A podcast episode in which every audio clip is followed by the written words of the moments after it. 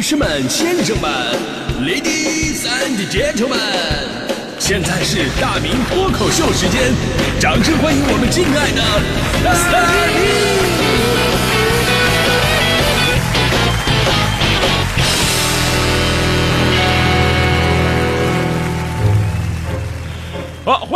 到今天的大明脱口秀，我是大明啊。今天咱们说节省这个话题，视频有个新闻说江苏有一男子啊，说自己刚从扬州高风险地区回来，回来之后呢，就出现低烧啊、咳嗽啊这些症状了。哎呀，是不是得这个新冠呢？于是呢，就要求警方啊，把他送去医院进行身体检查。呃，赶紧把警察叔叔把带过去之后呢，发现哎，这哥们身体一点事没有，特别的硬朗。而且呢，非常奇怪什么呀？就他的苏康码和行程码，一切都是正常，都是绿的。也就是说，他根本就没有去过高风险地区，所以之前都是骗人的。那至于为什么要报假警骗人呢？这名男子最后说出实情了，呃，就是为了蹭一次免费的体检，自己舍不得花钱，这不说自己得新冠了，你们就可以给免费给我看一看吗？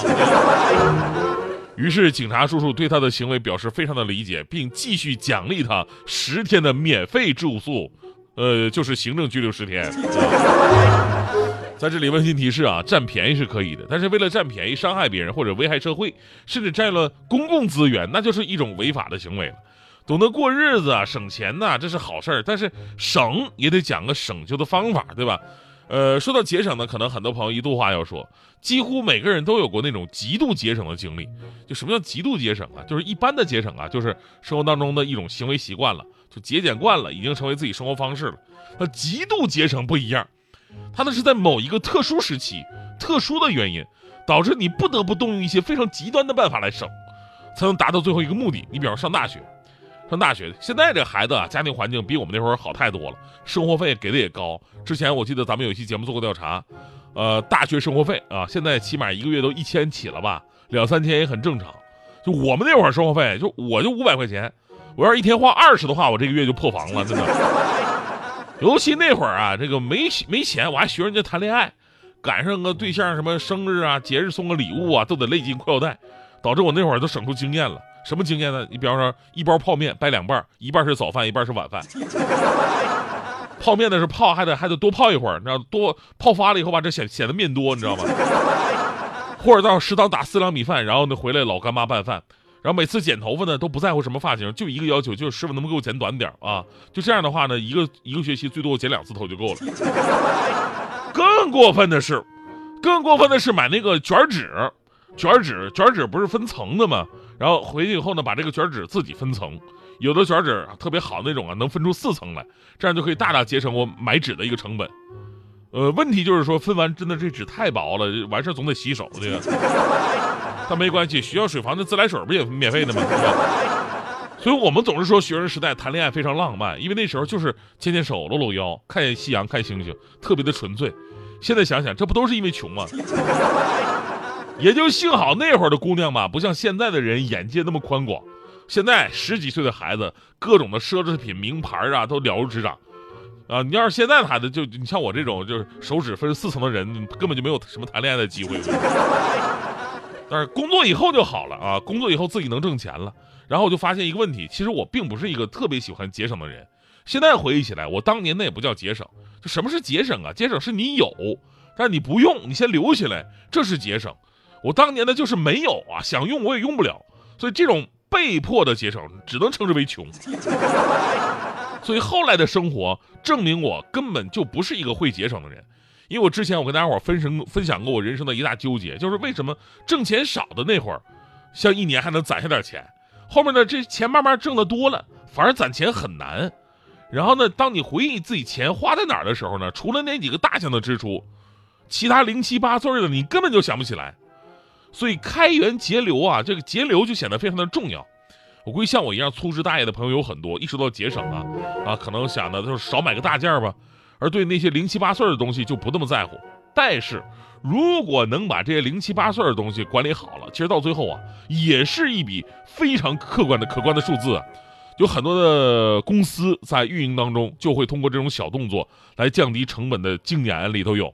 比方说，这个美国有一个著名的快递公司 UPS。就有过一次非常奇葩的改革，这 UPS 公司呢，当时拥有九万六千辆货车，而他们要花费非常多的汽油。当 UPS 开始分析如何降低燃料开支的时候，有人就算出了，说这个货车左转比右转会耗费更多的汽油。所以在二零零四年，UPS 开始实行禁止左转政策，就是说你在美国你看到这个 UPS 的车吧，他们预设的这个线路，除非是特殊情况，否则几乎只有直行和右转。有朋友说了，那禁止左转不得不得绕路吗？这还能省油吗？事实是什么？这个方法不仅为 UPS 省下了超过一千万加仑的汽油每年，而且还减少了排放相当于五万三千辆汽车一年排出的尾气，厉不厉害？我估计咱们只有出租车司机师傅能理解他们做法。呃，因为左转他不得那什么等灯嘛，对吧？等灯启动启动的最费油了，所以跑空车的时候基本都右转。跟这个差不多的呢，还有美国航空的 CEO 鲍勃克兰多尔，要求他的飞机头等舱的飞机餐在每一份沙拉当中减少一颗橄榄来省钱，就少那么一个橄榄，对客人来说感受是微乎其微的，除非他们原来就给俩，对吧？但是这个小动作每年为美国航空省下了四十到五十万美元。无独有偶啊，欧洲航空公司瑞安航空同样是为了节省成本，想出一招更狠的。就是把飞机上的杂志原来是 A 五纸的杂志，后来换成了 A 四纸，面积小一点，它能轻一点。更过分的是，他还要求自己的空姐减肥，多多少少总能给飞机省点油吧。所以我就特别害怕，像我这种体重两百多斤的，如果坐他们飞机的话，会不会让我两张机票钱？当然，说这些案例啊，其实就想跟大家伙说，节省的真正意义啊。不是说勒紧裤腰带少吃一顿饭，或者说无限的封闭自己，让自己不跟社会接轨。节省应该是一种精简的生活方式，既要缩减不必要的开支，也不会影响我们的生活质量，让每一分钱呢花的都真正的有必要。所以真的不不得不感叹啊，就是生活当中那些无形的支出啊，太防不胜防了。比方说什么各大视频的那个会员费呀。我那个滴滴打车黑金用户的身份背后那个超大的订单量啊，还有一会儿一提醒的停车收费短信呢，还有我装大方在群里边给他他们发的红包啊，不看不知道，一看吓一跳。单笔支出它都不多，但涓涓细流汇聚成海。就每当我看到自己微信上支出明细总额的时候，我都想抽自己。最惨的什么？最惨的是前两天啊，好不容易大迪分享给我一个大福利。那天大迪跟我说：“大明，你知道吗？赶紧报税，就是那个个人所得税 APP 报税，完事还能退税呢。我退了一千多块钱呢。”我当时一听这话，无比开心。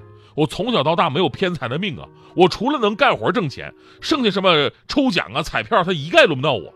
这报税还能挣钱，我真的是太开心了。终于能发笔意外小财啊！然后我赶紧打开那个个人所得税 APP 报了。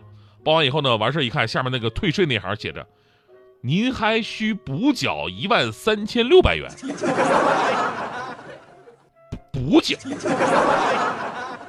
不是退税吗？这怎么还不按套路出牌呢？哎，没什么可说的，我遵纪守法好市民呢。我当时立马就补缴了，然后回头我又偷了大迪的一袋零食，那心里舒服多了。